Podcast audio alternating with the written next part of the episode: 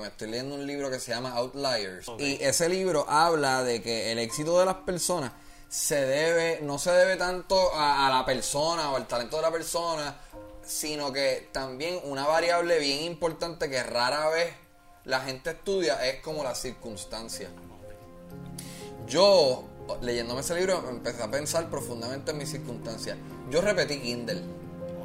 Y a mí eso me traumó un montón mi papá hace, yo tuve esta conversación recientemente con papi y papi me dijo, mano, yo eso me lo sufrí bien cabrón. Pero yo creo que fue lo, o sea, fue el primer paso hacia yo convertirme en comediante. Porque yo repito Kinder.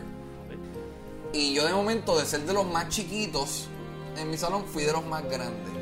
Y de los ser de los más perdidos, de momento ya estaba familiarizado con todo. Y yo creo que ese es el origen de yo decir, estoy aburrido, voy a papayasear Además, mi papá es un tipo bien gracioso. O sea, yo creo que yo tengo el humor en la sangre, como quien dice. Pero yo creo que eso fue un paso clave. Inclusive, yo tengo un recuerdo bien claro en segundo grado. Yo era bien enamorado. A mí me gustaba, o sea, yo me enamoraba de todas las nenas. Y, y yo me acuerdo haber tenido este momento de, ajá, eureka, en segundo grado de, yo me quiero tumbar, yo quiero que las nenas se enamoren de mí, pero yo no soy bueno jugamos pelota, yo no tengo buenas notas, yo no soy lindo, yo tengo eso claro desde. Yo era bien acomplejado de hecho. Luego te lo juro, yo me acuerdo en segundo grado haber dicho, bueno, pues creo que mi estrategia debe ser ser el más fucking gracioso. Qué brutal. Como que mi canal de YouTube se llamaba Eso es. Eso es. Y, o sea, el nombre dice la palabra Eso es. So, ya el nombre viene con una misión. Es como que, papi, esto es hardcore. Yo creo que el, universo conspiró para que nosotros estuviéramos juntos. En el mismo momento ahí. Cabrón, y fue algo bien bonito. Y todos nos complementamos, ¿sabes? Eh, así que la improvisación es una herramienta que yo utilizo para crear mi contenido, pero también es una necesidad. Entonces empecé, yo llamaba al artista y decía, ¿dónde te puedo entrevistar? Habiendo trabajado, con, habiendo trabajado con Teatro Breve, ya yo había tenido contacto con un montón de estas super estrellas y al principio era un podcast de comediante. Pero de la misma manera que cuando yo empecé en la impro con el fin de perderle el miedo a la tarima y hacer stand-up y en el camino me obsesioné con la impro, pues en el, yo empecé el podcast queriendo entrevistar comediantes, pero en el camino me enamoré de entrevistar y tener grandes conversaciones.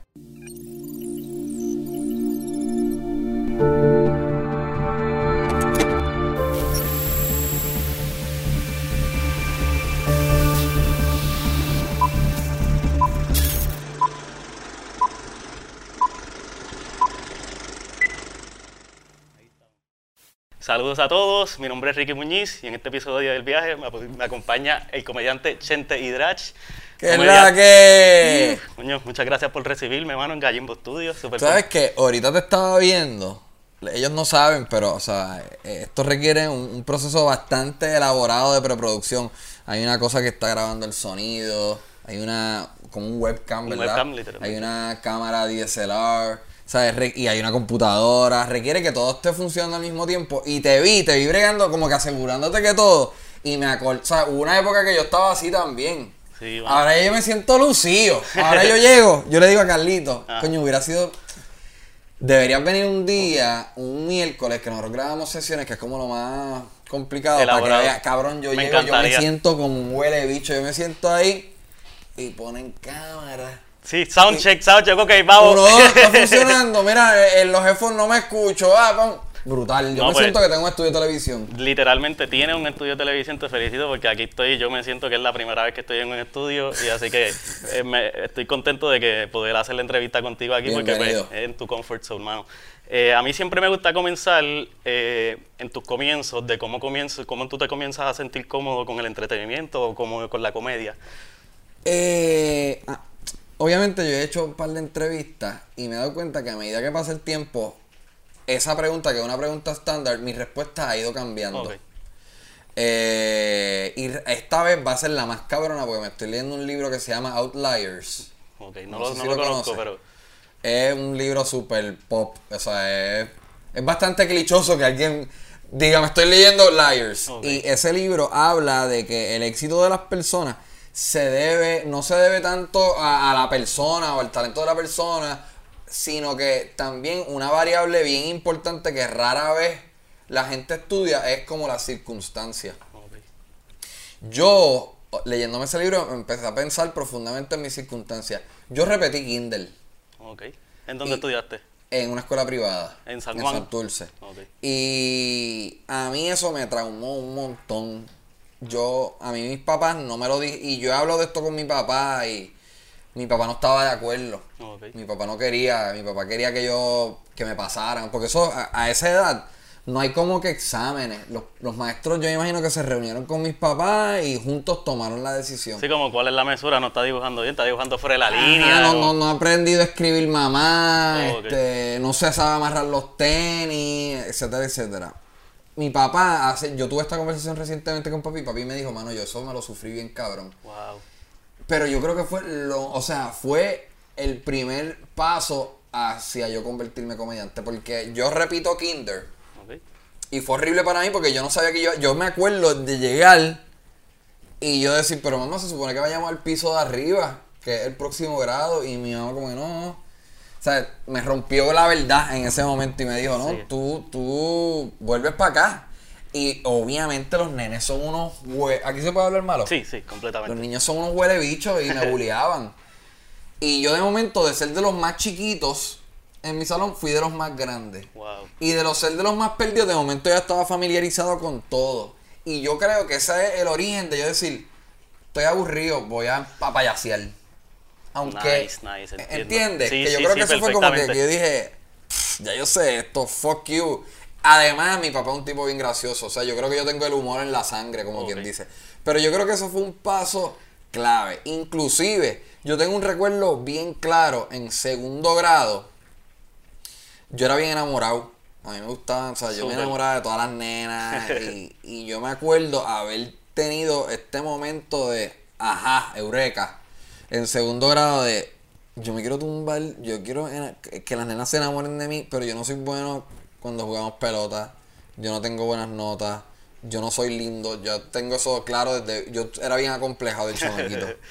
eh, Así que estaba buscando la forma de cómo entonces eh, brillar. Exacto, ¿en y yo tomé la, loco, te lo juro. Yo me acuerdo en segundo grado haber dicho, bueno, pues creo que mi estrategia debe ser ser el más fucking gracioso. Qué brutal. Esto fue algo que me, pasó por mi mente bien, bien, bien, marcado. Súper marcado. Qué cool. yo creo que ese es el inicio de yo decir. Y, también, a medida que, que uno empieza a ver películas y a desarrollar gustos de comedia y a, como que a desarrollar una sensibilidad de uh, Mr. Bean está cabrón. Ernest está cabrón, ¿te acuerdas de Ernest? Ernest está cabrón, pero cuando llega a sexto grado ya Ernest es como charrito. Yo me acuerdo, eh, o no me acuerdo, pero ahora de grande pienso que yo tenía una sensibilidad de, ah, esto es gracioso porque uno piensa, cuando tú estás viendo la película, uno piensa que va a ser esto, pero hizo esto otro, o se tardó un instante más de lo que se debería tardar, o o dijo esta estupidez. Ya yo tenía esa matemática de comedia un poquito más sofisticada que el resto de mis compañeros. Qué brutal. Sí que tú, sabías mangar el timing de un chiste. desde elemental. ¿Quiénes eran los que te gustaban en ese momento? Ahí mencionaste a dos, ¿verdad? Ernest. Ernest, en verdad. Ernest, yo te exhorto. ¿Qué edad tú tienes ahora mismo? 33. Si tú y yo somos O sea, tú y yo crecimos viendo Ernest. Sí, viendo eso. Yo te exhorto a que tú cuando termines, o cualquier persona que esté viendo esto, busquen en YouTube la escena de Ernest. Ernest Goes to Jail pen la escena del bolígrafo. Hay una escena que él está, él es jurado. Y está así eh, eh, mirando el, juicio y se le rompe la el bolígrafo en la boca y hace eh, una payasería cabrona que digo, a mí me encanta, yo a mí no me gusta el cine, mi experiencia en el cine no ha sido muy divertida, yo prefiero hacer teatro. Pero que te digan, ok, coge esto, coge este bolígrafo y nada, se te va a explotar y payasea. Ay, que, que se me... hacer magia de nada. Ah, esa payasería es bien genial. Y, ver esa escena, todavía tú dices, ya lo que gracioso era. Qué brutal. Eh, yo creo que Ernest fue una de mis primeras influencias. Eh, yo creo que la primera cosa que yo imité fue Ernest. Brutal. una cosa que no, no, quiero que se me olvide antes de, como que seguir de los comienzos. En ese momento así que como que de lo de Kindle que me contaste, el, el, el hecho de que tu papá tenga humor, o sea, ahora tú lo analizas de esta manera, pero tú crees que tu papá como que en ese momento tú no te enteraste mucho, o sea, obviamente te enteraste, pero te ayudó a que quizás él lo tomó de una forma eh, humor o ni, ni siquiera podían por, ser tan, tan, fuerte la situación. Ese link de mi hijo heredó el funniness. No, todavía Mi papá lo vio, pero recuérdate que cuando nosotros estábamos en esa edad, nuestros padres decían, bueno, dentro de 15 años, cuando mi hijo sea un profesional, va a haber trabajo, él va a estudiar y va, el trabajo va a estar igual de rampante que está ahora en los 90 y van a haber oportunidades, ¿sabes? Trabajar en el negocio del espectáculo, en el entretenimiento, nunca fue, o sea, yo siento que si yo en algún momento tengo hijos y, me doy cuenta que tiene un buen... Yo tengo una sobrinita que es súper funny. Y yo la veo y yo, esto está súper cool. Porque yo lo veo como una herramienta a la cual yo le pude sacar provecho, pero de seguro mi, papá era como, o sea, mi papá trabajaba en un banco. Que era como que él era el tipo que trabaja en el banco, que cuando hacían fiesta era el más gracioso. Y yo me acuerdo de ver a mi papá haciendo chistes y, y, yo me lo aprendía y era chévere, pero no era, o sea, no es una herramienta social a la cual se le dio valor en ningún momento. Brutal. Sí, sí, yo eh, eh, entiendo perfectamente y sé, porque entonces una de las cosas que quiero ir entonces ir transicionando es cómo entonces tú, ¿verdad? Empiezas a trabajar, pero cómo tú empiezas creativamente a expresarte. Eh, no sé si la primera vez fue a través de Arroz con Pinga, el blog escrito, o si fue antes de eso. En verdad fue eso. Y, en ese momento todavía tu papá no sabía, ¿verdad? No. Por lo que yo he escuchado de eso. O sea, lo primero que yo hice creativo, yo, yo, ah, esto está bueno. Yo me leí un libro, un amigo mío, un jamaiquino pana mío que se llama Philip González. Hi, Philip. Hace tiempo que no lo veo. Eh, me recomienda un libro que se llamaba se llama I Hope They Serve Beer in Hell. Y es un libro de cuentos cortos. Pero un tipo, un, libro de cuentos cortos al garete de cabrón, me estaba clavando esta tipa y pasó esto y me cagué. Cabrón, estaba, ¿sabes? Son unos cuentos de adultos, cabrón, que tú los lees y te me das de la risa. Yo trabajaba para esta época en una compañía de yo, yo era chofer de una tienda de ropa de mujer. Se llamaba On The Go. Y, el, formato del negocio era que yo, yo, vamos a sumar que tú eres una clienta mía, yo voy a tu casa, te llevo ropa y mañana busco la ropa que no compraste. a veces no compraba nada, pero casi siempre. Y luego yo era tan obsesionado con leer que yo en los semáforos, no habían celular, en los semáforos leía. Como que yo leía en el carro. ¿Esto es high school? ¿Ya fuera de high school? Esto es, yo tengo que haber tenido 20 y pico. O sea, yo creo que yo estaba terminando universidad, bien aborrecido con la vida. ¿Qué puñeta yo voy a hacer? eh, y, y, ese cuento, ese libro me impactó un montón. Yo dije, bueno, este tipo. Y en el, en el libro también, él cuenta que esos cuentos él los hace. Como que hay, hay, cuentos que él los cuenta, pero también hay cuentos que dice, pues yo me junté con este tipo y le conté mis cuentos. Ok. So, esa fue la, primera vez que yo entendí, vi, vi el valor del cuento. Eh, pues nada, vi eso y yo, yo, yo, creo que yo puedo hacer esto. Y quizás del cuento en el lenguaje tuyo, en, en verdad fuerte, o sea, de verdad, la realidad. Era adulto. Qué cool. Eh, ay, cabrón, altamente recomendado este libro. I hope they serve beer in hell.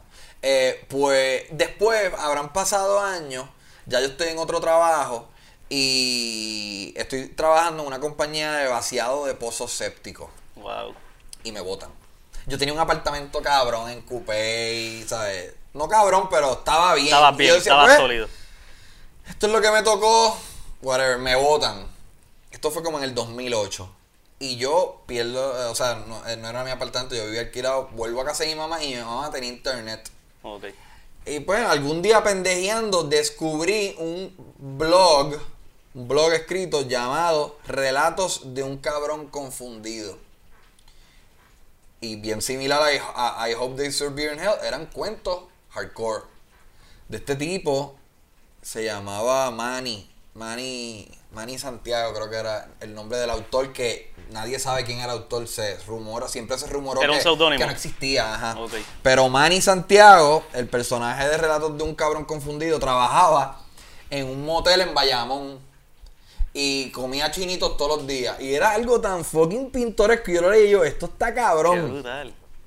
Y un día dije, yo, yo puedo hacer esto, puñeta. Y en cinco minutos monté mi blog y ahí empezó una obsesión por escribir cuentos.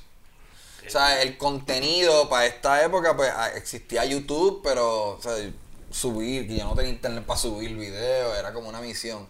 So, mi obsesión con el contenido empieza con un blog escribiendo cuentos. Súper. Eh, ¿Y eran bajo tu nombre o sí, era... sí, Nerdote. Yo me llamaba Nerdote. Que eso viene de los foros.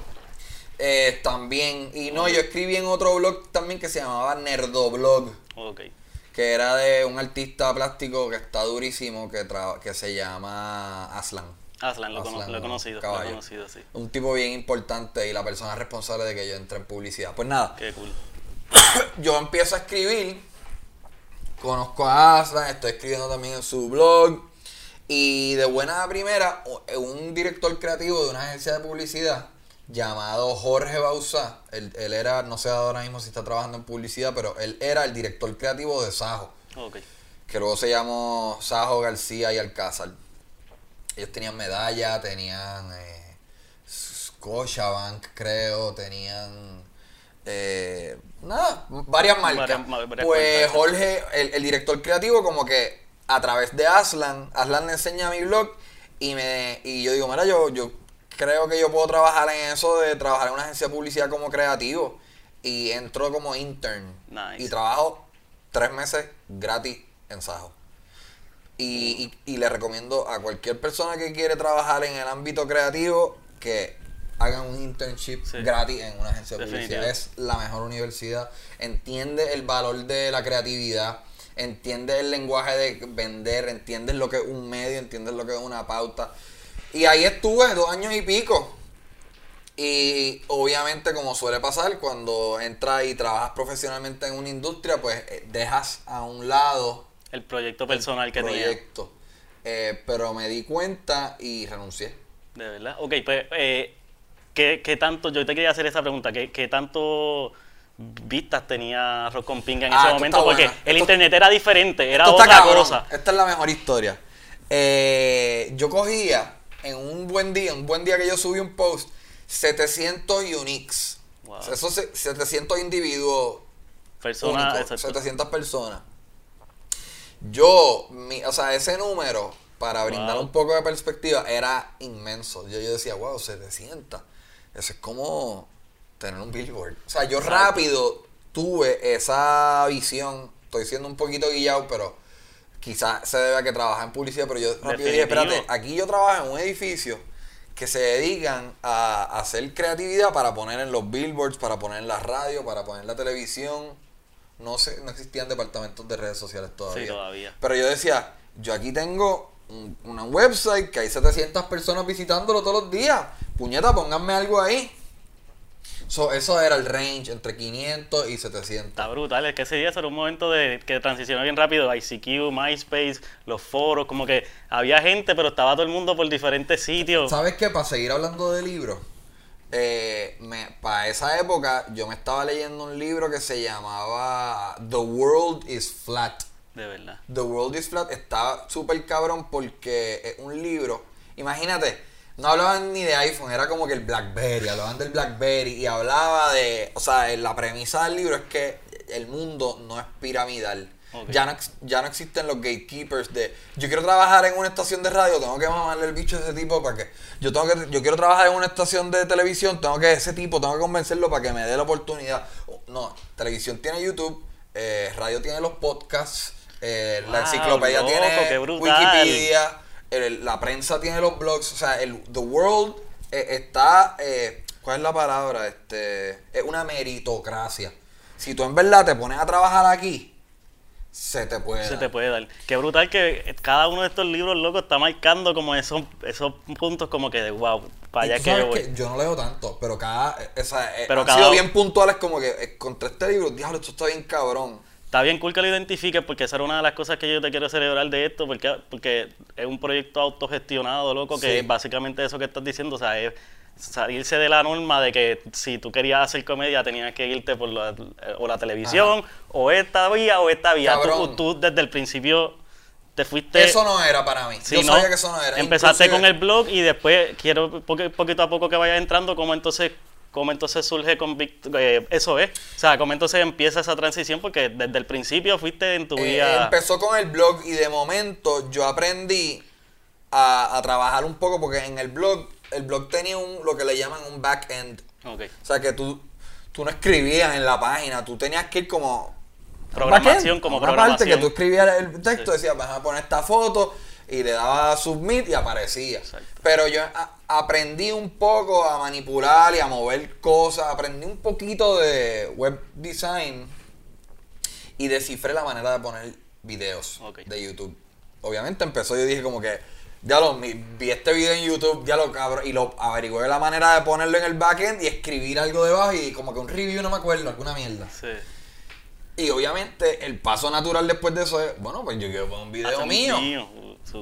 Y Víctor Villamil, con quien me voy a estar yendo de gira próximamente, lo voy a mencionar. Eh, ¿Cuándo sale esto? Eh, la semana que viene, el lunes o martes. Eh, ya están las taquillas disponibles en tiqueterapr.com. Toda la historia que ustedes van a escuchar a continuación está completamente infiltrada por los personajes que van a estar de gira conmigo, que son Víctor Villamil, miembro fundador de Eso es conmigo, Kiko Blade, un tipo, pues, para mí el mejor improvisador, uno de los comediantes más explosivos en la isla, y Luis La Bestia Rodríguez. Le dicen La Bestia por alguna razón. Vamos a estar juntos, vamos a visitar eh, muchas ciudades en Florida, muchas ciudades en Texas, vamos a estar en North Carolina, Pensilvania, eh, Washington DC, eh, Georgia, vamos a estar cerca de Atlanta creo, New York, Connecticut, Massachusetts, estaremos en Boston y en Springfield, Cleveland, Ohio, Chicago, un montón de lugares. Tienen que meterse a tiqueterapr.com para separar sus spots. Esto empieza en enero y les prometo que va a ser un espectáculo único. la comedia improvisada es algo bien especial para mí. Pues nada. Dale para allá para la página para que chequeen. Tiqueterapr.com. Eh, pues yo digo, wow, yo quiero poner mis videos y yo conozco a Víctor Víctor, nos conocemos, tenemos amigos en común. Y Víctor tenía una cámara, yo creo que era Panasonic, era una fucking. O sea, tú la ves ahora y tú dices que estos tipos hacían qué. O sea, yo creo que era con video y, los digitalizados. Que ponía el VCR por el lado y. Era una mierda. No era de VCR. de, los chiquititos, los, chiquititos. Y empezamos a hacer video y, y cogíamos mil views, cogíamos dos mil views, cogíamos ocho mil. Un día cogimos 20 mil. Y un día yo hice un, Nosotros teníamos un programa. Nosotros en realidad, debido a que no había nadie haciendo esto, mm, la referencia de nosotros era como una mezcla de Timaneric. No sé si conoces. No. Timaneric es un programa de comedia súper extraño de Adult Swim. Yo no era muy fanático de Adult Swim, pero yo me acuerdo haber visto eso y haber dicho, oh, eso es bien diferente. Era una mezcla de Adult Swim con algo late night. Okay con algún David Letterman, era como que el escritorio, un sofá. Y empezamos a crear estos episodios que se llamaban eso. Hicimos cinco, creo. Nos dimos rápido cuenta que no era muy efectivo, porque lo que hacíamos era un programa de 17 minutos con diferentes segmentos. Si ahora yo pudiese echar para atrás en el tiempo, yo hubiese hecho cada segmento un video diferente. Exacto. No sé, pero para esa época era como que pues, Vamos. Eh, sí, estaban empezando, estaban eh, empezando completamente. Y viene uno con, con, la idea de lo que es televisión, porque es lo que uno viene viendo. Sí, es la referencia. o sea, eh, de verdad, uno no se da cuenta lo fácil que es un influenciarte, porque tú dices, ¿qué es lo que hay? bueno, pues ese tipo lo está haciendo así, pues así es. Exacto. y y en un episodio, creo que es el quinto episodio, nace Fico Fronte. Brutal. Y Fico Fronte se va viral viral era 300 mil y pico de views, 400 mil O sea, eso era cabrón. ¿Y podías monitorear si eran views locales o era internacional? Eh, fíjate, no sé. En ese momento. Pero yo me sentía que era local. O sea, yo no. Sí, porque era bien boricua, era comedia bien boricua. Algo bien boricua. Qué y yo, loco, qué eh, brutal. eso cambió mi vida bien caro. De momento, la gente te reconoce afuera. Eh, no, no pedían tanta, o sea, tampoco era diablo, puñeta, soy famoso, pero de momento hay un awareness. Y, explica un poquito, Fico Frontera como un maleante de cartón, ¿verdad? Como Fico Fronte, la premisa de Fico Fronte es un tipo que habla mucha mierda, pero en verdad es un pendejo, es un maleante de cartón. eh, hablaba súper malo. Yo no lo hago ya hace como 10 años. La última vez que lo hice fue para la película Mi verano con Amanda 3. Este, pero sí, cabrón, cambió mi vida. y entonces ahí, ya para esta época, yo digo, ok, estoy viendo que soy efectivo. Sé que la gente se está disfrutando de este contenido. Yo, cuando yo me junto con mis panas, yo soy gracioso. Yo digo cosas y se ríen. Cuando yo hago videos, veo que escriben, que se ríen. jajaja, ja, ja, lol. Para esa época era lol. Es que Laughing out loud. Pues ahora el próximo paso es tratar de hacer stand-up. Treparte una tarima. Ok, ¿cómo hago eso? No había stand-up. Pero me topo con unas clínicas de improvisación. Súper. La Liga Puertorriqueña de Improvisación Teatral. Y cojo las clínicas y ahí me encuentro con Kiko Blade. Y en el camino, porque yo dije, mi, mi estrategia era, yo voy a coger esta, este, estos talleres de improvisación para hacer para perderle el miedo y hacer un evento y hacer stand-up. Pero en el camino me obsesioné con la impro. Me gusta mucho la impro. descubro que, que, soy bueno en la impro, que soy creativo en el momento, que soy atrevido en escena. Conozco a Kiko y le digo, ay, conozco a Luis La Bestia. Luis La Bestia era contemporáneo conmigo. Kiko ya estaba un semestre adelantado. Y yo en este camino yo digo, cabrón, Víctor, tenemos que meternos en esto. Esto es lo que es, esto está bien, cabrón. Y inclusive yo creo que yo le pagué o, o, o, yo creo que yo le dije, Kiko, eh, Víctor, porque estábamos, éramos unos pelados. Eh, mi novia, yo creo que me pagó mi clase y, y yo para comerle el cerebro a Víctor, yo le dije, Víctor, yo te voy a pagar esa clase. Nunca se la pagué, él terminó resolviendo. Pero nada, y cuando, lo, cuando Víctor entra y se gradúa, el próximo paso es, bueno, pues cabrones, ya tenemos una plataforma de gente mirándonos. Ya yo tengo un, un lugar en donde puedo anunciar vamos a juntarnos nosotros cuatro, porque también en la, no, no, no, en el, no en la cultura de la impro, yo creo que la cultura teatral en términos generales es bien, es bien eh, como que cuidadosa con no hablar de sexo, no hablar de mierda, no hablar de. Entonces. En general o en Puerto Rico. Eh, yo creo que en términos generales es algo como un poquito pomposo. Más tradicional, más tradicional, que se ha conservado. ajá, es como sagrado. Y nosotros como que mi canal de YouTube se llamaba Eso es. Eso es. Y, o sea, el nombre dice la palabra Eso es. So, ya el nombre viene con una misión. Es como que, papi, esto es hardcore. Y Kiko estaba. O sea, estábamos todos alineados, loco. El universo fucking conspiró. La Liga Puertorriqueña de Improvisación Teatral, donde nosotros cogimos estos talleres, han seguido haciendo talleres y, en verdad son una educación cabrona, es mi educación primordial teatral que yo he obtenido. Y yo no he visto otro grupo que salga con este nivel de, de retardadera. Yo creo que el, universo conspiró para que nosotros estuviéramos juntos. En el mismo momento ahí. Cabrón, y fue algo bien bonito. Y todos nos complementamos. O sea, yo creo que el, más gracioso, eh, el puertorriqueño más gracioso improvisando se llama Kiko Blade. De verdad, qué cool. El más retardado se llama Luis la Bestia. y Víctor y yo somos, somos personas que estamos bandeando y tratando de construir una historia con, con estos dos anormales y es una cosa bien divertida, bien retante. y, que el público también participa. Sí, y, que, y que nítido, sí, porque en, la impro pues estás cogiendo de esa interacción, me imagino. Pero que nítido que tú, después de, o sea, después de todo este tiempo que has podido desarrollar tu carrera, que vamos a seguir hablando de eso un poquito, pero tu carrera como que por tu cuenta y montando tu cruz, que, que, puedas valorar eso y que se les pueda dar otra vez esa oportunidad de reconectar. Yo lo que quiero es decirle a la gente, mira este corillo, cabrón, miren esto, o sea, yo estoy chévere y obviamente yo quiero, cabrón, yo quiero serme millonario. Entonces, la verdad, yo quiero ser súper exitoso, a mí me encanta hacer comedia, eh, quiero, quiero que no tener preocupaciones de dinero por el resto de mi vida, eso es importante. Pero yo lo que quiero hacer es, miren a mi corillo, cabrones, somos unos caballos, la van a pasar súper bien. O sea, a mí me llena mucho eh, tener, estar en un escenario en donde algo bien gracioso está sucediendo. No tiene que ser mío, pero yo estoy ahí. Diablo, puñeta, mira, Víctor, qué estupidez. Y yo me gozo eso. Y a veces estoy con ellos haciendo un sketch improvisado.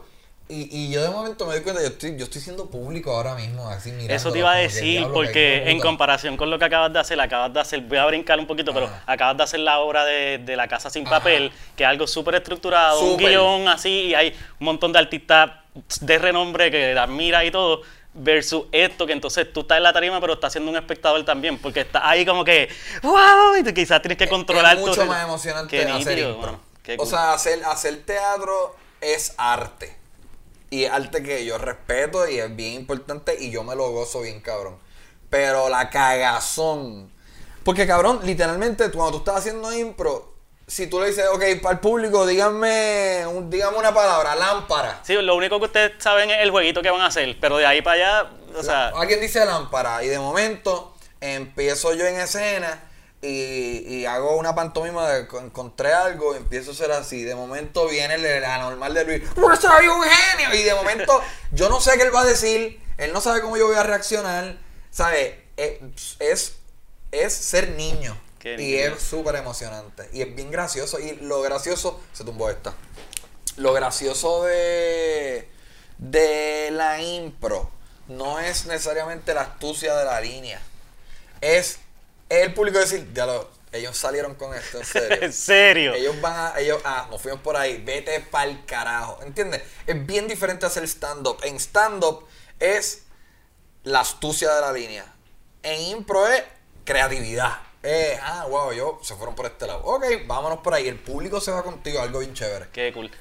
Eh, quiero ir llegando, bueno, eso es, tienen que seguir ese show porque en verdad, nada más que ver la emoción con la que tú estás contando eso, es súper nítido ver porque, mano, tiene que estar brutal que todos ustedes después de tanto tiempo se reconecten y que ofrezcan eso en Estados Unidos. No sé si esta pregunta está de más, pero eh, ¿Habrá en Puerto Rico después? Eh, no sabemos todavía, pero yo quiero. Sí, sería lo ideal, ¿verdad? Y algo importante para mencionar es que estos espectáculos, a mí no me gusta hacerlos con micrófonos. O sea, son espectáculos.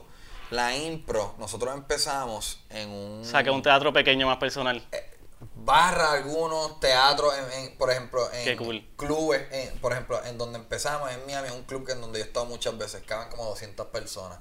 Y eso es, papi, a, a galillo. A Teatro Breve tú, nadie tiene micrófono. Sí, sí, sí, está, usando el thumping del piso, está usando todo. O sea, e, esto es un espectáculo súper íntimo. Qué nítido. Súper fucking íntimo. Y cualquier cosa puede pasar. Literalmente cualquier cosa puede pues, pasar. A los cuatro les deseo lo mejor, Inclusive, el éxito más grande allá. La última vez, nosotros no hacemos un season como tal desde el 2015. So, vamos para 15, para 5 años. Eh, lo último que hicimos juntos fue después de. que no fue un season, por eso no lo cuento. Después del huracán, cuando estábamos sin electricidad, nosotros hicimos una serie de espectáculos en, la, en el Totem. Sí. Sin micrófono también. Papi, habían como 200 personas y ahí sí que apretar porque era el aire libre, que eso es el sonido. Había que estar ahí. ¡ah! Súper emocionante. Qué nítido, mano. Ajá. No, pues yo, yo eh, no, he, no de eso es más en retrospecto, porque eso sigue viviendo parte, no sé, no todo, pero sigue viviendo en YouTube y eso. Pero estaba ahí escuchándote hablar de la impro y, lo, y la emoción que tienes por la impro. Entonces, pues el próximo paso que quiero hablar es cómo empieza a, estructurar el podcast Mazacote. Eh, y que eh, quiero conectar que en verdad tiene un elemento bien grande de improvisación versus el escribir, planear este cuento, filtrarlo, tan, y postearlo en tu blog al empezar a sentarte con cierto, o sea, has llegado a sentarte con muchos de tus héroes o personas que admiras, como que hay un elemento bien grande de improvisación en esto. Súper, hay un elemento de improvisación y, y, eso se da por dos razones. Yo siento que yo soy un, entrevistador capaz. O sea, yo no tengo miedo a, a quedarme sin nada que preguntar. O sea, yo siento que lo que hay que hacer, y como tú lo estás haciendo, escuchar. O sea, esto no es muy complicado que digamos. O sea, yo me siento que soy un entrevistador capaz. Eh, y número dos, no tengo tiempo para prepararme mucho. O sea, yo estoy grabando casi todas las semanas cuatro podcasts. Eh, siempre estoy tratando de tener algún proyecto, eh, o sea, algún tipo de creación de contenido. Ahora mismo ya estamos entrando en etapa de preproducción y ensayos de, de la gira. Que cuando yo digo eso también se refiere a un a una etapa de promoción bien agresiva que requiere tiempo como esto. O sea, aquí yo estoy hablando contigo, pero una de las razones más importantes es yo decirle a la gente, mira, puñeta, tengo show. si tú vives en algún estado en algún estado de los Estados Unidos, ven a mi show. Eh, so, esto también consume tiempo. Eh, así que la improvisación es una herramienta que yo utilizo para crear mi contenido, pero también es una necesidad. Sí, sí. No, que sí que te ayudó, te sirvió como una herramienta clave porque entonces se te hizo fácil. ¿Cómo comenzaste tus primeros podcasts? ¿Cómo fue? Como que... Yo escuché... Eh, que, fue el, me encantaría decirte, pues mira, me leí un libro. Exacto, no, no, no pero ya, ya he conectado un par de libros, pero te, estabas escuchando algún podcast que entonces tú dices como que... Diablo, yo puedo hacer esto otra vez, como que yo puedo hacer esto. Y... WTF. El, el, el podcast de, WT, eh, de Mark Maron, no sé si lo conoces. Eh, un, fue la primera vez que yo escuché podcasts de ah, formato largo. Okay. Y, y Mark Maron es un comediante, no es muy... Porque todo el mundo habla de como que el podcast del comediante Joe Rogan. Exacto. Pero es bien importante hacer una distinción entre Joe Rogan y Mark Maron, porque Joe Rogan ya era famoso. Joe Rogan tuvo un programa Fear Factor en NBC, un programa que rompió ratings por muchos años. Joe Rogan fue una de las figuras, de UFC. un commentator del UFC, ¿sabes? Salió en Dave en el programa del Chapel Show como cameo en varias ocasiones, ¿sabes? Él era una estrella legit. Mark Maron, aunque fue un comediante que apareció múltiples veces en Conan, siempre fue como un comediante medio underground que nunca, nunca, nunca explotó hasta que hizo su podcast.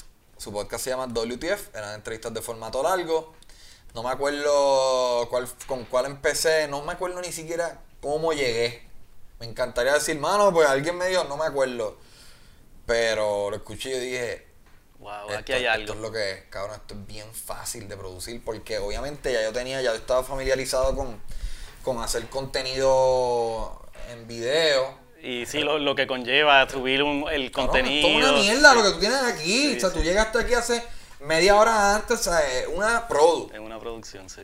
Y para esa época no, yo no tenía el internet que requiere para yo subir un video de una hora. ¿Empezaste tu apartamento o empezaste...? Eh, empecé, loco, eh, eso está bueno, yo no había hablado de esto. Empecé, yo llamaba al artista y decía, ¿dónde te puedo entrevistar? Y llevaba un un micrófono que yo tenía que era el Blue Yeti que tú lo conectabas el un condenser una mierda cabrón a cargar con eso. Eh, pero nada me acuerdo haber dicho wow esto yo me veo haciendo esto. Esto es súper fácil y empecé entrevistando a mis amigos. Bien rápido conseguí a Chori Castro que en paz descanse. Bien rápido conseguí a Sunshine porque también habiendo trabajado con habiendo trabajado con Teatro Breve ya yo había tenido contacto con un montón de estas super estrellas y al principio era un podcast de comediante. Pero de la misma manera que cuando yo empecé en la impro con el fin de perderle el miedo a la tarima y hacer stand-up y en el camino me obsesioné con la impro, pues en el, yo empecé el podcast queriendo entrevistar comediantes, pero en el camino me enamoré de entrevistar y tener grandes conversaciones. Sí, porque y más cuando empiezas a llegar a estas personas, o sea, que rápido empiezas a llegar a Choricastro. O rápido cuando dices, diablo, esto se va a acabar ya mismo. ¿Sabes? ¿Qué pasa la semana? Esta semana yo tenía a Efraín López Neri, me canceló, no tengo a nadie, pues, pues, pues, puñeta, Alessandra Lugaro, vente, pan. ¿Entiendes? Y, dije, ok, pude hablar con un político, que ya no lo hago. Pero, ah, wow, pude hablar con un rapero, yo no soy un carajo de rapero. Ah, wow, pude hablar con, con una bailarina y me gusta. Sí, empezaste a disfrutarte, a disfrutar. Las conversaciones. Yo estoy en ese proceso porque a mí, yo, yo empecé, yo empecé a, el podcast, eh, yo no sé, en algún momento entre algunos episodios de Joe Rogan, yo mayormente en vez de escucharlo los veo a través de YouTube y ya tú estabas trabajando a través de YouTube, o entre algunos de PJ Sinzuela tuyo y cosas de Joe Rogan empecé a ver, empecé a consumir y ahí yo dije como que, mano, aquí hay una herramienta porque en, en mi industria en surfing como lo que tú estabas haciendo, documentar la historia de comedia, como que no había, yo buscaba algo y yo no encontraba, eso fue como que, mano, voy a darle el try a esto, tenía un poquito de herramientas y, y por ahí vamos poco a, poco, a poco y definitivamente el, interés ha crecido a hablar de otras cosas, porque uno gana, es, como leerse un libro. O sea, tú te nutres, cabrón, definitivamente. yo tengo algo que decir de Ale Moreda. Ah, viste el episodio de la entrevista. Ale, yo conozco a Ale Ale yo creo que yo le llevo como dos o tres años. Él debe tener como 33. Exactamente, sí, yo creo que 34. Exacto. Y yo tengo un recuerdo. A mí, a mí mucha gente me dice, eh, me, han dicho, que cuando yo era chiquito yo decía que yo quería ser comediante. Y yo estoy seguro que lo dije, yo no tengo recuerdos de yo decirlo, pero era algo que yo pensaba. Pero aparentemente se lo dije a muchas personas porque muchas personas me lo han dicho.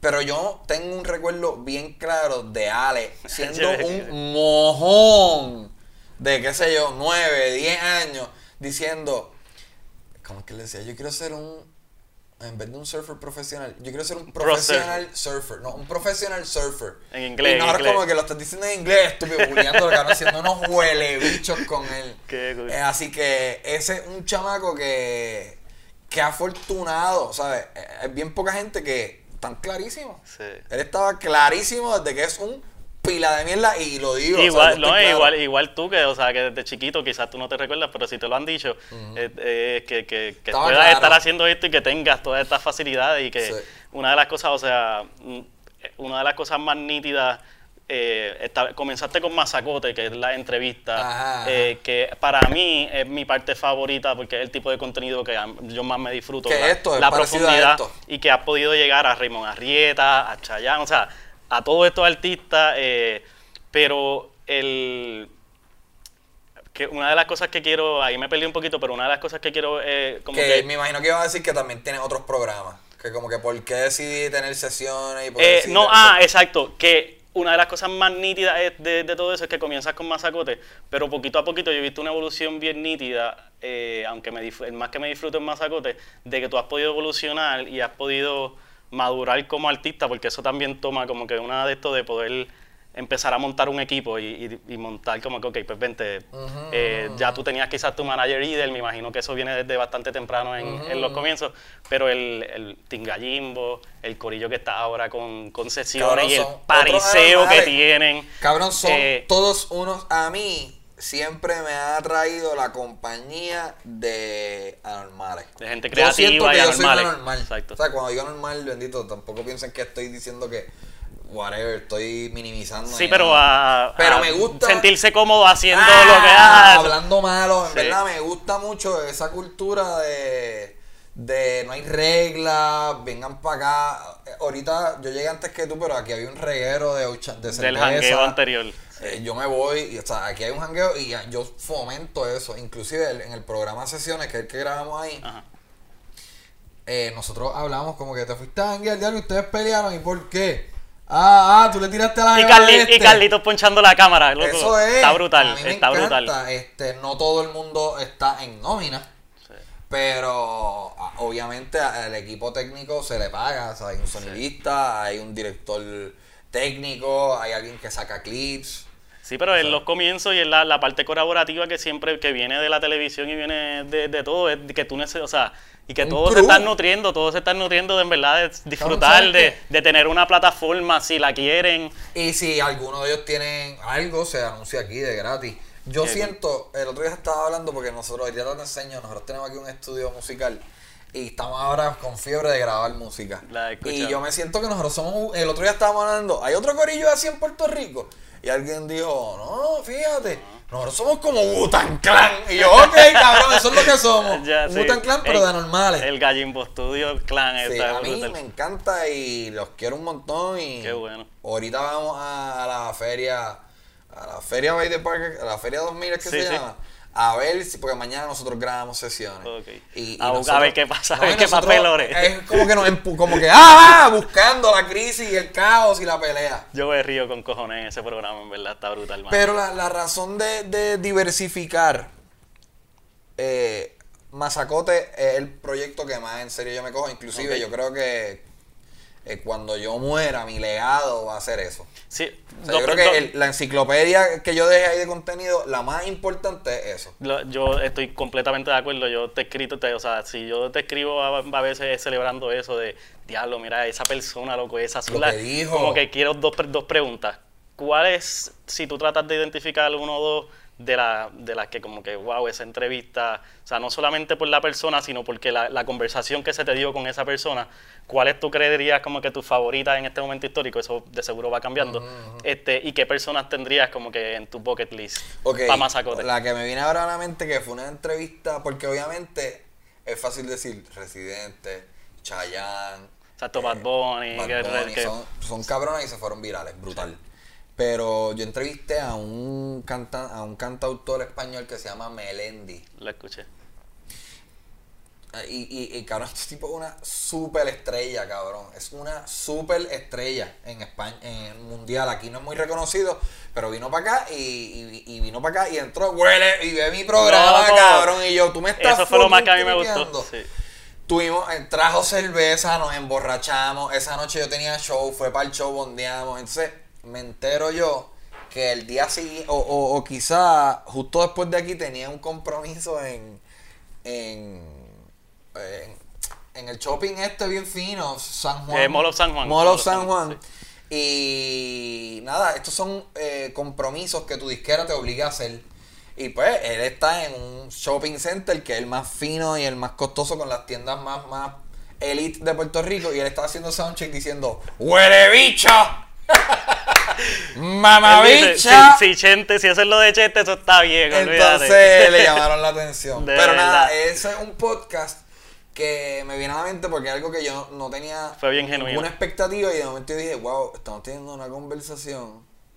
Obviamente, él fue fan, pero ese no es, eh, el podcast no estuvo cabrón por eso. En verdad nos fuimos como por unas vertientes súper deep y bien interesantes y de momento nos fuimos en un viaje de espiritualidad y de, de cuán importante es esto y por qué queremos eh, o sea, porque uno quiere seguir triunfando y triunfando, pero ¿por qué? Para llenar tu corazón, para llenar tu bolsillo, para tener sexo, droga, rock and roll. En verdad, tuvimos una conversación bien ejecutada. Otra que me viene a la mente es con Rafael Cancel, que esa está disponible solamente en formato audio. Eso fue otra conversación. O sea, yo estuve una hora hablando con un tipo que entró en el Congreso en los 50 y tiroteó allá adentro, estuvo preso por un cojón de años. Es un insight a su mente, a su forma claro, de ese tipo estuvo ahí hablando conmigo. Yo tuve una conversación hija de puta con él. Eh, Bucket List. Esto lo hablé con, con Molusco antes de ayer. Eh, Ricky Martin. Eh, Benicio del Toro. Eh, déjame ver quién más. Shakira estaría cabrón. Eh, Nicky Jan. Eh, eso Digo, hay un montón, en verdad, todo el mundo famoso. Sí, sí, tú... Y se escucha bien, bien porquería que uno diga eso, pero a mí me, me cautiva mucho la conversación que yo puedo tener con alguien famoso porque es como que, ¿cómo es tu fucking vida, cabrón? ¿Cómo se siente eh, estar en jets privados? O cuán triste es no poder ir al cine y, o, o no poder salir a comer. Eh, como que, cabrones, Tú y yo podemos decir, vamos, vamos aquí a la coger Chicken Inn ahora. Daddy Yankee no puede hacer sí, eso. Sí, definitivamente. Daddy Yankee, si quiere ir al Chicken Inn, tiene que llamar. Sí, tuvo, que ir a, espacio, tuvo que ir a Plaza la América, tuvo que ir a Plaza de las Américas de noche. Eso es una mierda, cabrón. Pues eh, esas conversaciones, esas figuras a mí me parecen súper interesantes. Y lo bueno también es que coge views con cojones. que eso obviamente es bueno para el negocio porque uno monetiza y. ¿Cómo, eh, hubo un momento en que hiciste una transición no sé si fue intencional o si fue gradualmente así como que ah, con el género, mucho hacia el género urbano. Eh, y te ayudó a crecer, me imagino, ¿verdad? Sí, full, full. Eh, fue intencional eh, porque... te estaba buscando también Fue, fue también yo darme cuenta, porque ahora todo el mundo lo está haciendo, pero para esa época nadie estaba prestando, prestando la atención a estos talentos que estaban saliendo con un, género nuevo, que era el trap. Definitivo. Y del un es mi manejador y es un tipo que siempre tiene como el pulso en lo que está haciendo la muchachería. El mal es el más famoso. Y él un día dice, cabrón, estaba anoche en las fiestas de la calle y escuché esta canción y hay un tal Brian Mayer y hay un tal Anuel y cabrón, todo el mundo, yo estaba ahí, gente, todo el mundo sabía la canción y yo estoy como que, ¿cómo yo no estoy en este loop? Y, cabrón, eso es un indicador tan obvio de que, ok, esto va a explotar. Eso es un eso el universo te está diciendo, presta la atención a esto, que esta mierda va a explotar. Obviamente nadie se esperaba que iba a explotar mundial. Pero a mí me parece bien fácil sumar uno más uno, como que, ah, espérate, eso pasó. ¿Y quién es Brian Myers? Déjame meterme. Ah, wow, tiene, tiene medio millón de views en un video en el 2016. Ok, cabrón, tráete sí, ese yo cabrón. exacto, sí. Tráete ese cabrón. ¿Qué lo arrestaron? Tráete, ese cabrón. y lo trae. Ah, cogió 80 mil views, cabrón. Wow. Espérate, tú me estás diciendo que cogió 80 mil. Yo conversar con este cabrón. tráete al otro. Espérate, cogió 60 mil. Yo anuncié en ese episodio que yo tenía show y vendimos las taquillas en una hora. Ah, no, cabrón, aquí hay algo. Aquí hay algo bien importante y no podemos ignorarlo. Y estuvimos en esa hora solitos como por un año. Sí, sí. Entrevistamos a todos. Cabrón, yo tengo una entrevista súper temprana de Bad Bunny. Qué cool. Eh, yo entrevisté a Brian Myers con 17 años. Lo que pasa es que me la tumbaron. Ah, ok. Eh, no sé, por algo. Esa no está, pero yo, yo, yo, la tengo. Eh, yo entrevisté a Anonymous. Yo entrevisté a Mickey Woods. Yo entré cabrón. yo entrevisté a John Z y el, el, concepto de Viejo Sin salió en el, en el podcast. Qué cosa brutal, ¿verdad? Eso es historia. a mí nadie me puede decir que eso no es Yo estaba ahí. eso es literalmente crear un espacio creativo para que surjan estas cosas. Está grabado ahí por la eternidad de los tiempos que viajo sin ver la frase salió en el podcast. Qué brutal, mano. Es algo súper bonito. No, mano, ese, y ese crecimiento ha sido al punto de que este año vi algo de que en Spotify está en los top, no, no quiero meter las patas de como de los más escuchados en, en, en audio, mm. como que se puede preguntar cómo son tus views, o, sea, como que eh, en, YouTube uno sabe más o menos cómo, eh, cuánto es un YouTube ahora mismo. Eh, es que varía. Sí. el, factor que tiene tanto tipo de contenido, exacto.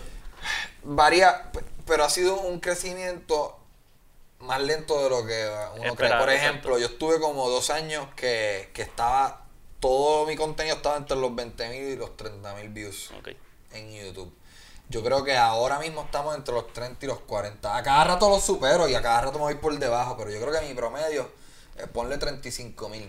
Pero yo no he aprendido a no obsesionarme con, ese, número. específico. Mi obsesión es average view duration average view duration es cuánto tiempo en promedio una persona eh, consumió ese, ese video. Porque obviamente estamos en el 2019. Cabrón, hay mucha competencia. Y te lo da por promedio, a, tal minuto, tanto promedio de la gente sobrevivió hay hasta mucha competencia, o sea, si tú estás viendo algo en televisión, entre la televisión y tus ojos hay un celular. Si tú estás en tu celular, estoy viendo aquí, pero también tengo aquí a Snapchat y tengo a Instagram, ¿sabes? Cautivar a la gente por mucho tiempo es, un gran reto. Este, so, ese es el número que yo miro. Este, miro. El último masacote que yo hice, mira, aquí tengo unos que no he subido, pero los voy a subir próximamente. Pero el último masacote que yo hice fue el de Molusco. Eh, 27 minutos wow, en promedio. pero esto, esto es más de lo es más, el más, más, Usualmente es como 23. pero aún así ese Lo que pasa es que, ves, este podcast tiene una particularidad que estuvimos hablando de lo de Yankee y de, y de Molusco, o sea, se mezcló mucho. No, y, obviamente Molusco es un orador de siete pares. A mí no me importa pero, lo que nadie pero, diga, pero ¿sabes qué? No quiero que se me olvide que una cosa súper nítida, que si no entendí mal, eh, fue un approach de Molusco de, de hacer el, episodio, de hacer la ah, entrevista. Y eso está bien cabrón, porque eso es o sea, ya de por sí ustedes tienen un reconocimiento de lo que está pasando, o sea, pero eso es un acknowledgement del arraigo y lo que ustedes tienen en las redes sociales. Hay un ahí, cool. Mano, súper nítido, loco. Es verdad, él me lo dijo, vos lo viste. Él me dijo como que. Es que yo lo llamé. ¿Para qué fue? Ah, bueno, yo creo que yo lo llamé para decirle, cabrón, ese shout out. el del concierto. En el concierto Yankee dijo, saludos a Molusco, Chenti Rapetón, que nos dio un shout out y lo llamé y, yo, y él me dijo, cabrón, tenemos que hablar de esto, invítame para tu podcast. Obviamente, él, él me lo puede decir porque él sabe que si yo le digo que no es no. Y, él sabe que yo le iba a decir que sí, pero igual yo cuando tengo eventos, yo voy a promover mi gira con él. Sí, qué Y cuando él tenga su estudio, yo voy a ir para allá siempre que quiera. Tenemos una relación bien cool y cuando lo de la casa sin papel, a mí no me llamó producción y me llamó él mira, eh, tengo este invento, ¿quieres estar? Cabrón, dale, vamos a hacerlo. ¿Cómo ha sido ese proceso, tú que viniste como autogestionado? O sea, tú empezaste a crear tus, tus proyectos, a de momento ahora estar con Molusco, con René Monclova, como que en el proceso, viste un proceso de aceptación, fue difícil. Fue súper fácil, cabrón. En verdad, eh, ahorita mismo yo, yo fui a, estaba pidiendo una sopa en Whatever, no sé ni por qué estoy diciendo esto. Estaba en un restaurante y estaban dando pégate al mediodía. y estaba Melwin Cedeño, Chevy, en algún segmento. Entonces yo estoy viendo así el segmento y el, la persona que, que está con Melvin promocionando no sé qué puñeta, se ve que está súper nervioso. Y, y, yo estoy pensando, esa, ¿qué estará pensando esa persona? Y, y, yo estaba en esa posición y yo he pensado como que, eh, no con Melwin, pero poniendo yo como que Melwin quiere hacerme lucir mal. Y la realidad es que no. Porque Melwin quiere lucir bien. Exacto. Melwin quiere que tú luzcas bien para él lucir bien. Y yo creo que ese microcosmo engloba todo el negocio del espectáculo. En verdad queremos lucir, hay una competencia de puta. Cada vez que sale en, el. Hay un, hay un. Hay un evento que hacen todos los años que se llama el CSC, algo así de las redes. Y siempre Molusco me come el culo. Siempre está primero. Yo segundo o tercero. Yo este gordo mamabicho.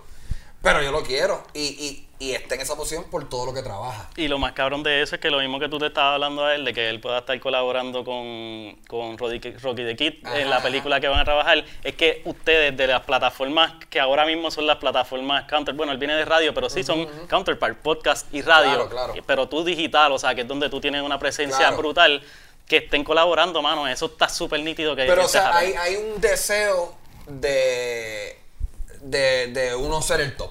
O sea, yo quisiera ser el top, porque ser el top significa yo decir, mira, voy a estar en el Choli, que es lo que él hace, voy a estar en el Choli. Y hizo dos funciones en el Choli eh, eh, haciendo su stand-up solo. Eh, en los dos años después de eso ha hecho eventos en el Choli sold out ambas veces. Y yo quisiera tener eso. Pero papi, le toca a él. Y sabes qué? Estar en segunda posición, tercera posición, cuarta, quinta, onceava posición. Está chévere también. Sí, loco, Estamos viviendo bien. yo me levanté hoy a las nueve de la mañana y fui a comer y llegué aquí al mediodía. Y lo que estás produciendo lo estás produciendo con tus panas, con Idel, con todo este corillo de puta, sí, sí. Emborrachando, ¿sabes? Qué cool, mano. Brutal. No, pues entonces ahí, para ir ya terminando, entonces lo último, mano, ahí se me había olvidado, obviamente estando eh, un año, tuviste casi un año de gira o completaste el año de gira. Un, año. Un año entero, ¿verdad? Un año, cabrón. That's big, mano. Cabrón. Y tú sabes que cuando nosotros empezamos, yo, mi, mi queja era, eh, yo siempre decía, y yo tuve una conversación con Luis Raúl de esto, de diablo cabrón, qué mierda que nosotros lo, lo, en esta isla la geografía limita del arte del stand-up porque no nos podemos ir de gira. Y, yo siempre me quejaba como que, diablo, el green, el yankee, tiene el beneficio de empieza una gira. Ese límite estaba aquí como que en la mente. da la, da la vuelta, empieza con 15 minutos en Alabama, va dando la vueltita y termina en Nueva York con una hora, grabé un especial, me quedé hijo de puta. Yo nunca voy a poder hacer eso. Lo hice, cabrón. Lo hice y espero hacerlo cada 18 meses. Eh, Qué brutal. Yo terminé la gira. Se me paran los pelos, mira. Yo, cabrón, es una loquera. cabrón. todos mis sueños se han hecho realidad, cabrón. Es una loquera. Qué brutal. Eh, aquí tengo los posters, yo te los enseño. Eh, la primera, ¿sabes? Todo ha ido con un crecimiento tan moderado y tan lento que ha permitido que yo esté listo. O sea, estoy listo. Entonces, terminé esta gira. Ahora mismo no tengo. Porque a mí me gustaría empezar una gira de stand-up con por lo menos 45 minutos escritos.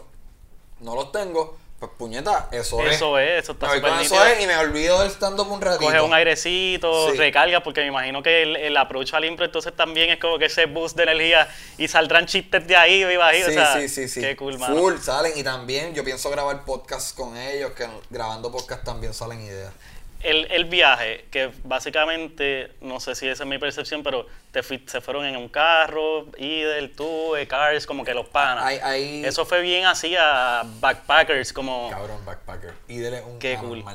Eh, nosotros cogemos mucho avión también. Pero yo preferiría que fuera todo en carro o en guagua. Eventualmente cuando tengamos mucho presupuesto. Hecho por el bonding que tiene eso, loco. Y no peleamos. Nunca peleamos. Digo, hay, hay cosas de cabrón avanza, salva, sí, bicho. Pero nos llevamos súper bien. Eh, en esta ocasión, como es más costosa la naturaleza, porque somos cuatro, cuatro talentos, eh, vamos a hacerlo todo en carro. Y eh, esto también tiene un riesgo porque invierno, que va a haber nieve, hay que... Eso va a ser interesante cubrirlo.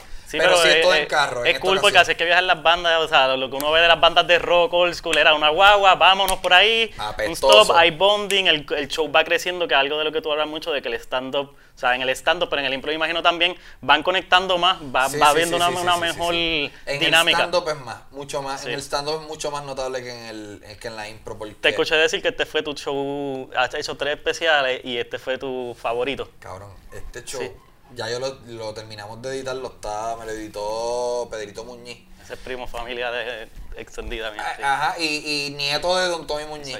Un master. Eh, y estoy bien satisfecho, estoy loco por lanzarlo. No sé si me lo voy a meter por el culo por YouTube o si lo vamos a lograr vender por Netflix, pero eventualmente la gente lo va a ver. Y, y, y creo, yo soy un tipo bien positivo, pero creo que mi, que, que como que mi imagen profesional como comediante va a subir un poco con eso. O sea, creo que la gente que. Porque obviamente hay que respetar que hay gente que dice, ah, a mí no me gusta él porque equivocadamente dicen, él lo que hace es hablar malo y yo he pecado de juzgar gente, pero quizás nunca han visto, pero piensan eso. Yo pienso que cuando vean este trabajo van a decir, ah, wow, ok, esto está bien pensado. Sí, que ha ido madurando y ver la consistencia de tu trabajo. Y, y tú ves, loco, si, si cualquier persona sea, que no tiene que ser una persona con conocimiento. Tú ves el trabajo, como que, espérate, esto está bien construido, esta rutina de la iglesia, esto se ve que está bien pensado, esto es casi una poesía. Qué brutal. O sea, eso yo siento que se palpa. No, y la, y la, la comedia sufre mucho y me imagino que en este momento histórico más de, mano, la, la comedia hay muchas vertientes, está el, el, que habla malo, el de esto, el, el, que hace comedia familiar, el que hace comedia para niños, y ahí hay todo eso, pero ahora como todo se está criticando tanto, o sea, pues siempre me imagino que recibe un ataque y, nunca va a parar, nunca va. Esa línea, la gente cree que, que, yo soy bien arriesgado. Yo no soy tan arriesgado, a mí me gustaría ser más arriesgado. Lo que pasa es que yo hablo malo y la gente, la gente piensa, ah, este tipo es bien atrevido. No. O sea, eh, ahora mismo estoy desarrollando unas rutinas de, de, de SeaWorld que son bien controversiales. Exacto, ok. que, y eso me gusta, como que tocar una Te estás poniendo ahora en un challenge nuevo. Ah, que la gente diga, oh, espérate, ¿tú vas a decir eso? Eso es divertido, este, hablar de feminismo, pero obviamente hablar, lo, que a mí me interesaría hacer es, es, empezar con una premisa controversial y darle una vuelta que tú digas, diablo, me atrapaste. Yo no, yo no me bandeo mucho por ahí. Me gustaría. Creo que eso viene un poquito más con la experiencia. pero eh, no siento que soy controversial. Siento que soy mal hablado y hablo del chichaer y eso. Eh, pero es, como el próximo frontier.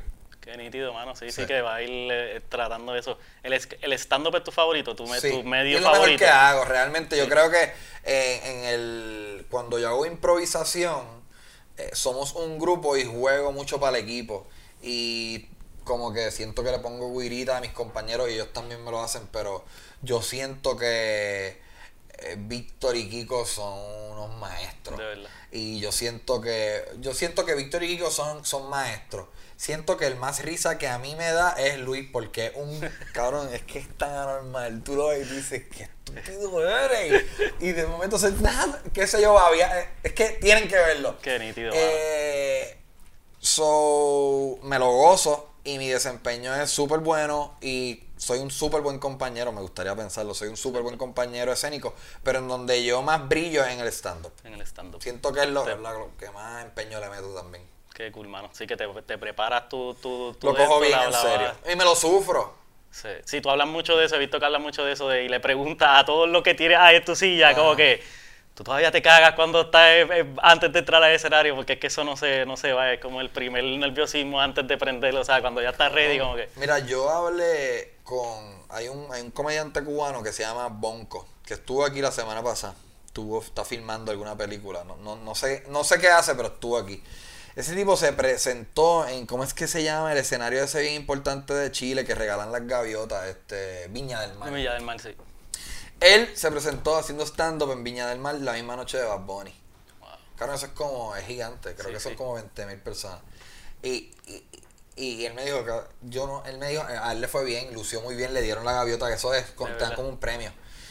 Y yo no lo vuelvo a hacer, cabrón, ni pa'l Blackout, como que es, es horrible, horrible porque y no estoy quitándole mérito a los artistas musicales, pero cuando tú vas a hacer música, tú quieres algarabía, tú quieres que la gente la canten. También tú tienes música detrás tuyo. Cuando tú estás andando, vas ahí solito y tú necesitas silencio en unas partes y risa en otras partes. Eso tiene que haber como una cohesión con el público y tú bien complicado, que cuando sucede es maravilloso y casi siempre sucede. Pero cuando no sucede, es bien incómodo y todo el mundo lo sabe. Sí, sí, eh, tiene algún elemento de medio masoquismo quizás para seguir parándote ahí.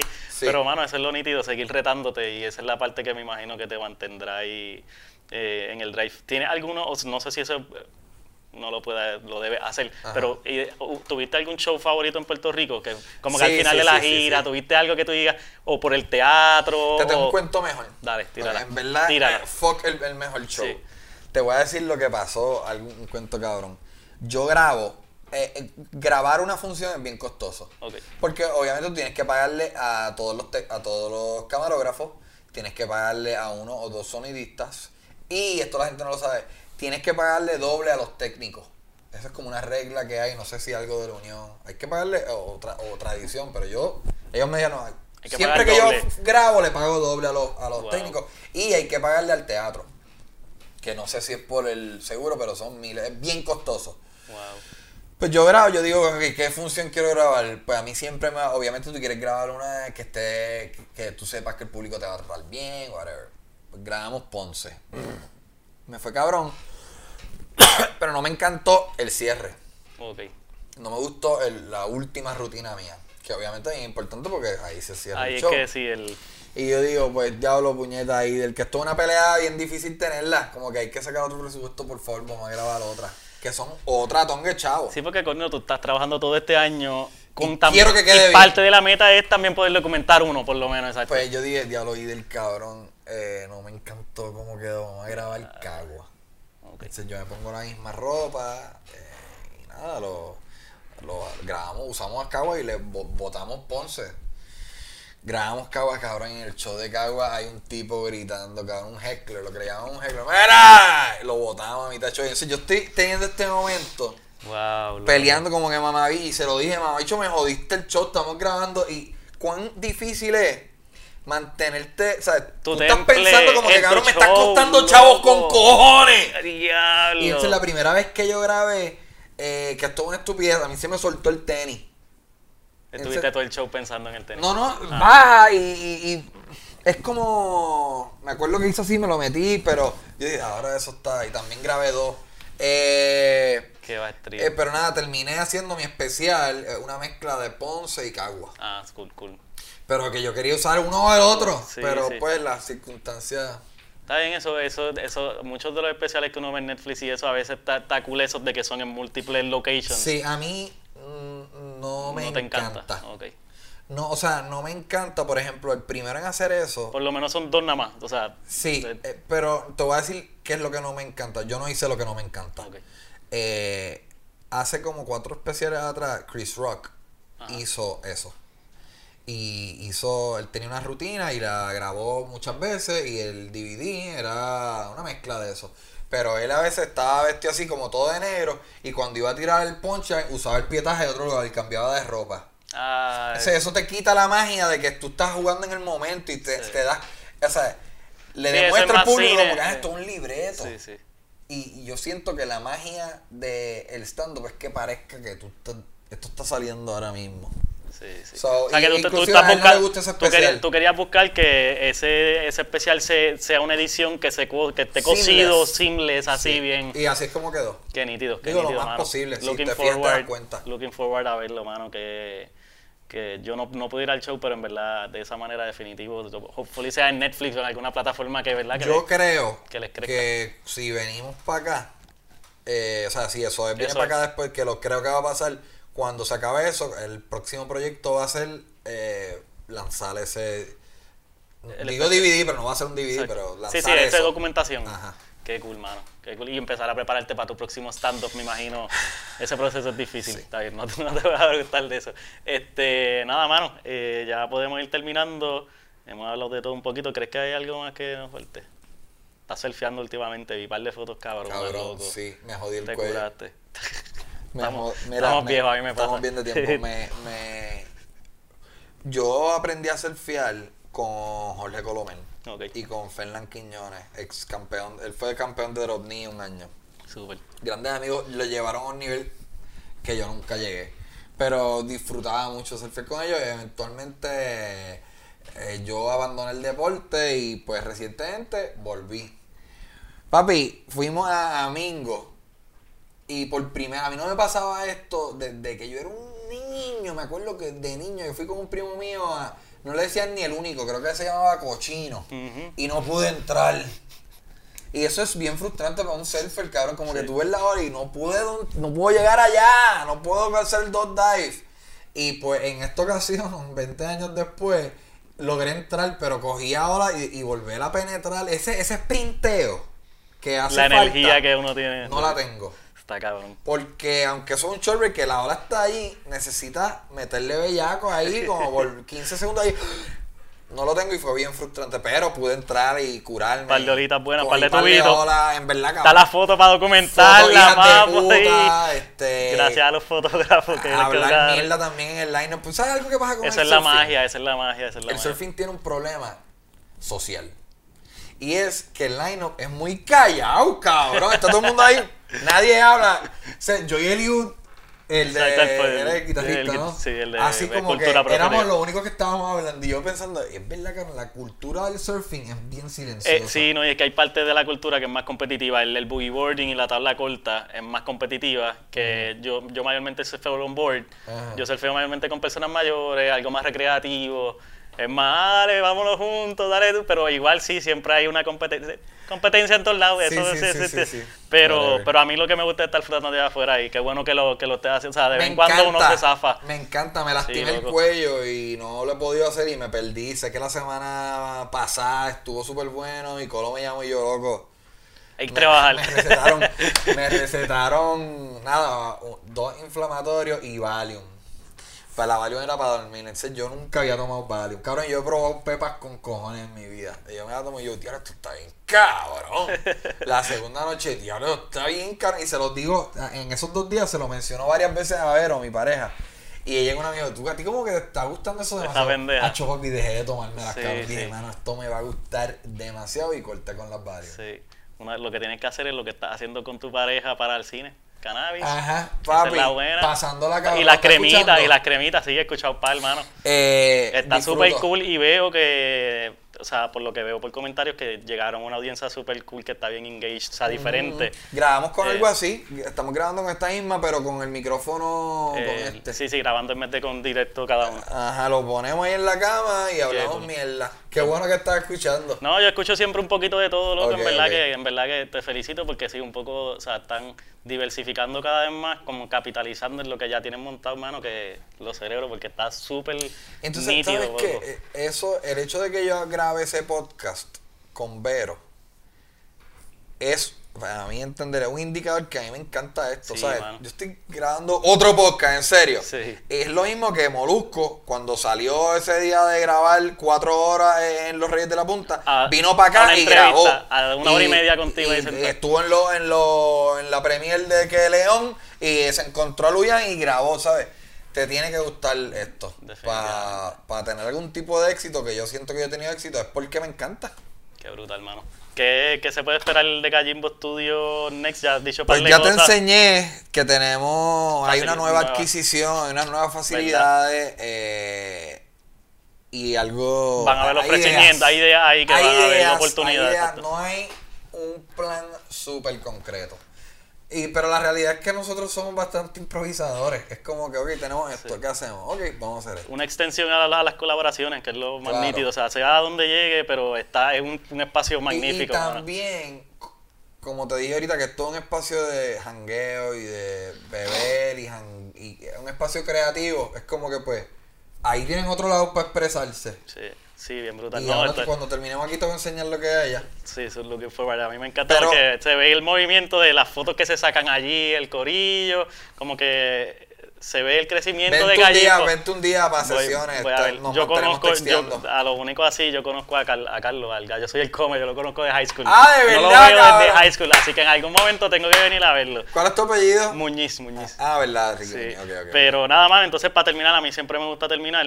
Eh, es una pregunta bastante genérica. Yo entiendo que tú a veces la haces. que, que, tú le recomiendas a personas como cualquier otro, como yo, como o inclusive hasta personas más jóvenes, que se sienten que la comedia es lo de ellos, ¿verdad? Como que, que tú les recomiendas, eh, que tú les dices, ¿verdad? considerando todas las herramientas que hay ahora con las redes sociales. Eh, es que los clichés existen por una razón. Y es porque son reales. Eh, hay que seguir el sueño, mano, ¿sabes? Es importante tú decir, mano, a mí me gusta con cojones jugar baloncesto. Y yo creo que yo quiero dedicarme a algo que tenga que ver con jugar baloncesto. Pero yo mido cinco pies. Cabrón, monto un podcast de baloncesto, eh, retrata a jugadores de baloncesto, aprende a coser bolas de baloncesto, pinta, ¿sabes? Eh, si tú quieres ser rapero, pues, y no tiene una miel de voz, no sabes entonar, pues cabrón, aprende a hacer pistas, pero, ¿sabes? No todo es ser el frontman hay, otras maneras, hay otras maneras de llegar. 100% si en verdad, si en verdad, cabrón, si en verdad, cabrón, a ti te gusta algo, hay una manera de llegar o hay una manera de acercarte. O hay una manera de trabajar gratis con alguien que sabe y tú nutrirte y coger tu universidad gratuita estando cerca de esa persona. Así que el cliché es métele, cabrón, busca la manera, no comas mierda, no esperes a tener la cámara que es, o el micrófono que es, o o el invitado que es, o jugar en la cancha que es, o en el país que es, empieza hoy. Arranque y emprende. Sí, y más si algo, si encontraste lo que, que, te gusta, porque como tú dijiste de, ti de Molusco, tiene que ser algo que te gusta para que tú saques el tiempo extra de que después de todo tu trabajo de ocho horas, sacar ese ratito más, como que tiene que, si identifica eso, dale para abajo. Ganaste. Sí, dale y en verdad, yo siento que con la época tan digitalizada que tenemos, yo siento que todo es monetizable. Exacto. hay porn stars que se dedican a hablar así. Sean millonarias con el ASMR. Sí. Hay unas que se meten la mano. Hay nicho pato, hay nicho pato. Cabrón, pues si tú tienes tu obsesión con pitufo, monetiza tu jodida obsesión con pitufo. Está brutal. Mira, ahí yo, yo nunca pensé que eh, como tú dijiste ahorita de Ale Moreda, que él decía, ah, yo voy a ser un pro surfer. Tú surfeaste de chamaquito, hiciste música y, ahora estás de comedia. Pero yo nunca pensé, por ejemplo, aunque siempre pues, me lo decían o yo lo decía, como que, ah, vivir de surfing, pero ¿cómo? Porque yo no soy un profesional de surfing. Y es como tú estabas diciendo, pues mi vida fue, yo hago tablas de surfing.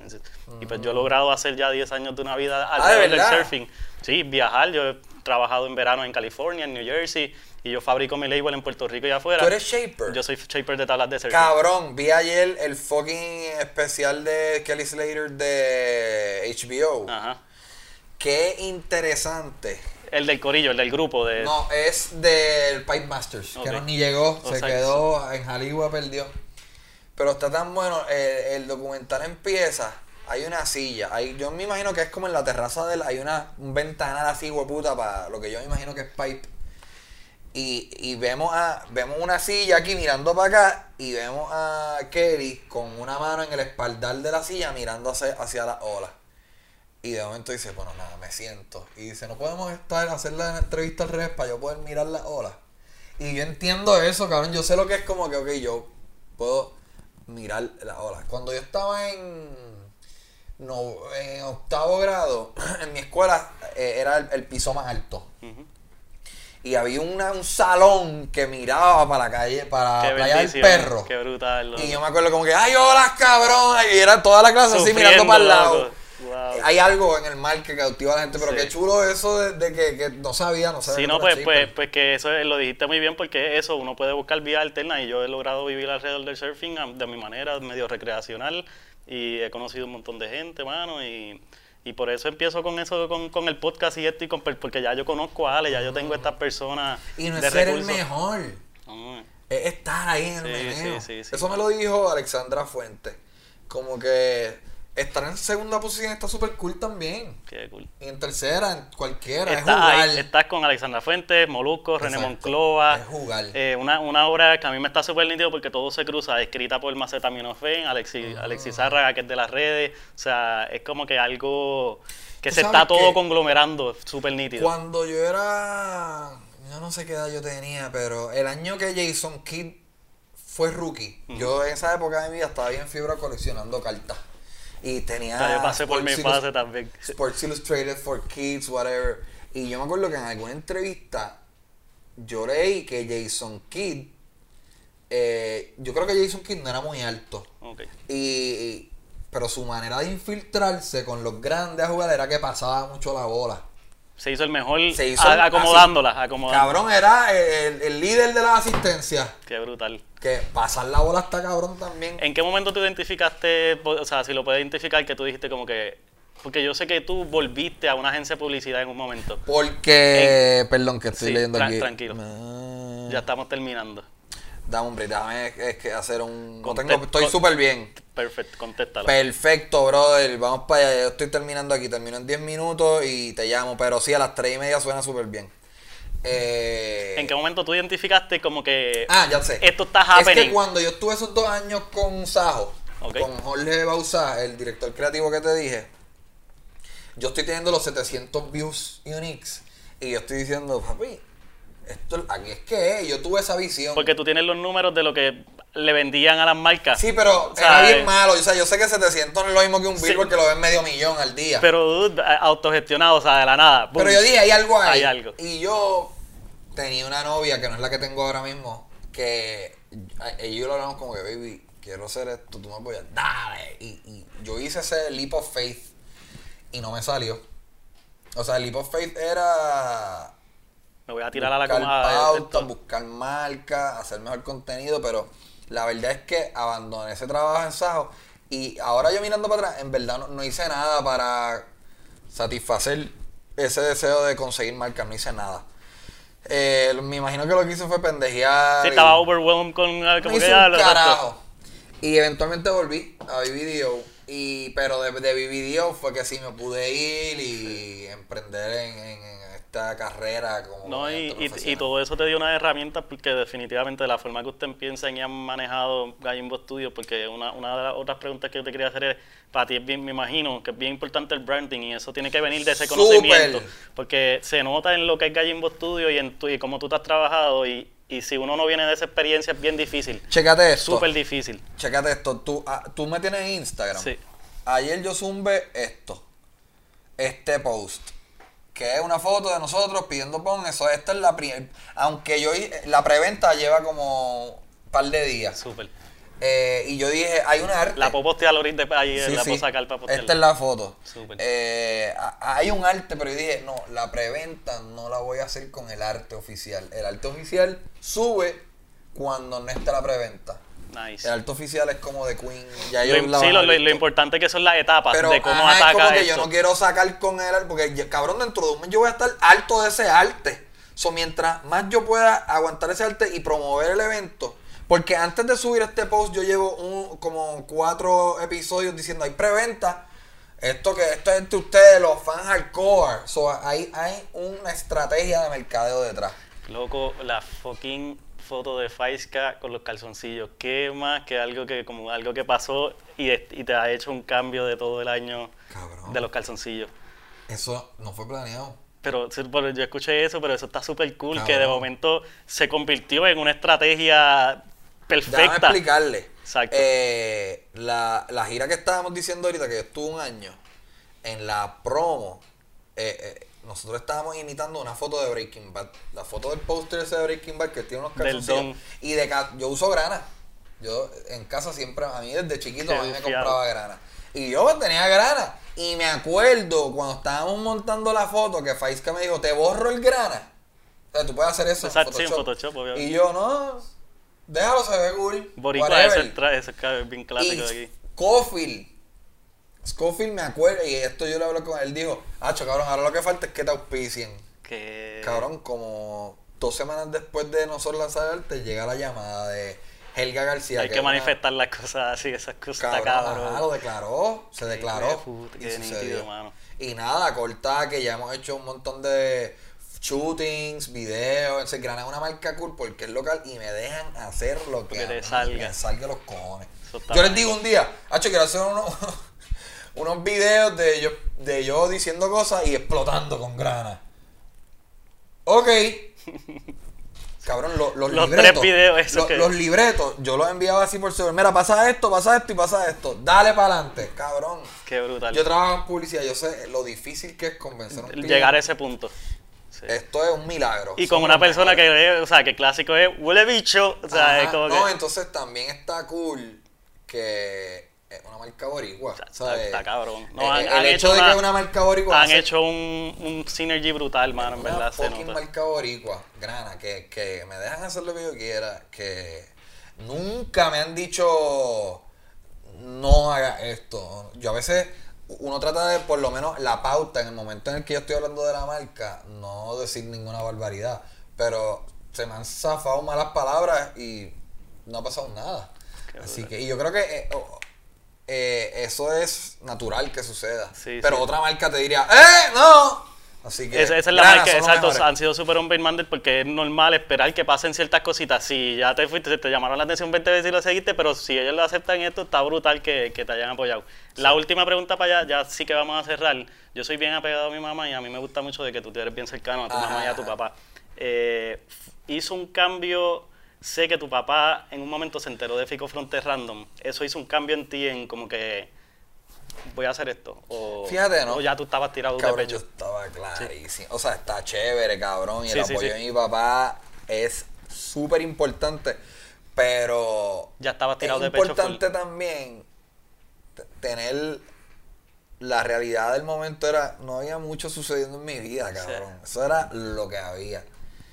Either way. Y la estaban pasando, cabrón. eso iba a pasar. Eso iba a pasar eh, tener el apoyo de él me ha ayudado y yo estoy seguro que se ha manifestado en una manera que me ha hecho obtener más éxito, pero no me iba no te iba a detener. A detener que él no lo tuviera. Yo creo que en una tú te tenías a tu papá en una entrevista y yo creo que tú lo dijiste así mismo, como que, o sea, estuvo cabrón, pero sí, como que no me iba a detener. yo, iba, yo iba, exacto, yo iba a todas. Esto iba a pasar, pero también él, es, cool ver la, es cool ver la relación, es cool ver esa... Él, él, ¿sabes? No, él sabe, cabrón, que si él me decía, mira, no, fuck you, cabrón, todo va a pasar. Yo había, pues nada, mano, súper brutal, coño, gente, verdad que súper agradecido por tu tiempo. Podcast, ¿Verdad, cabrón? Súper buen podcast. la, conversación estuvo mágica, espero que la gente se la disfrute yo tiendo a hacer como la, entrevista de Ale, yo la hice en el patio de su casa mirando para la playa. Yo había dicho como que, mano, estaría brutal hacerla con Chente o en el estudio o en donde mataron a Fico Fronte. Y la hicimos en uno de los dos mejores sitios. Así que, mano, este, muchas gracias por tu tiempo, dude. Hasta la próxima. Éxito invítame después para venir a ver alguno de esos y los invito a todos los invito a todos a la gira de eso es. Vamos a estar en, Florida es más déjame buscar y, y a tu canal de YouTube Chenti Drach y a mi podcast tres cuatro semanas exacto podcast también. Déjame buscar voy a decir brevemente todas las aquí tengo el, el, la página de tiqueterapr.com eh, eso es la gira mía. Voy a mencionar brevemente todas las ciudades en donde voy a estar. Arrancamos el 22 de enero. Vamos a estar en Miami, vamos a estar en Kissimmee, en Sanford, Florida. Nunca he estado en Sanford. Tampa, West Palm Beach, Lakeland, Florida, Jacksonville. Y luego vamos para Texas. Austin, San Antonio, Houston, eh, Harker Heights, que creo que es Killing, Dallas. Eh, vamos a estar en Atlanta, vamos a estar en Hope Mills, North Carolina, Filadelfia, Nueva York, Nueva York, Washington DC. Ah, wow. So vamos a ir, mira esto, vamos a ir de Pensilvania, subimos a Nueva York y bajamos a DC. Wow, otra para después subir a Springfield, Massachusetts. en carro esta vez, ahora todo, en carro. Eh, Hartford, Connecticut, Boston, Cleveland y Chicago. Ya esto es definitivo, ya esto... Esto está planchado todo. Tiqueterapr.com. Eh, al momento de grabar esto estamos en, en una preventa.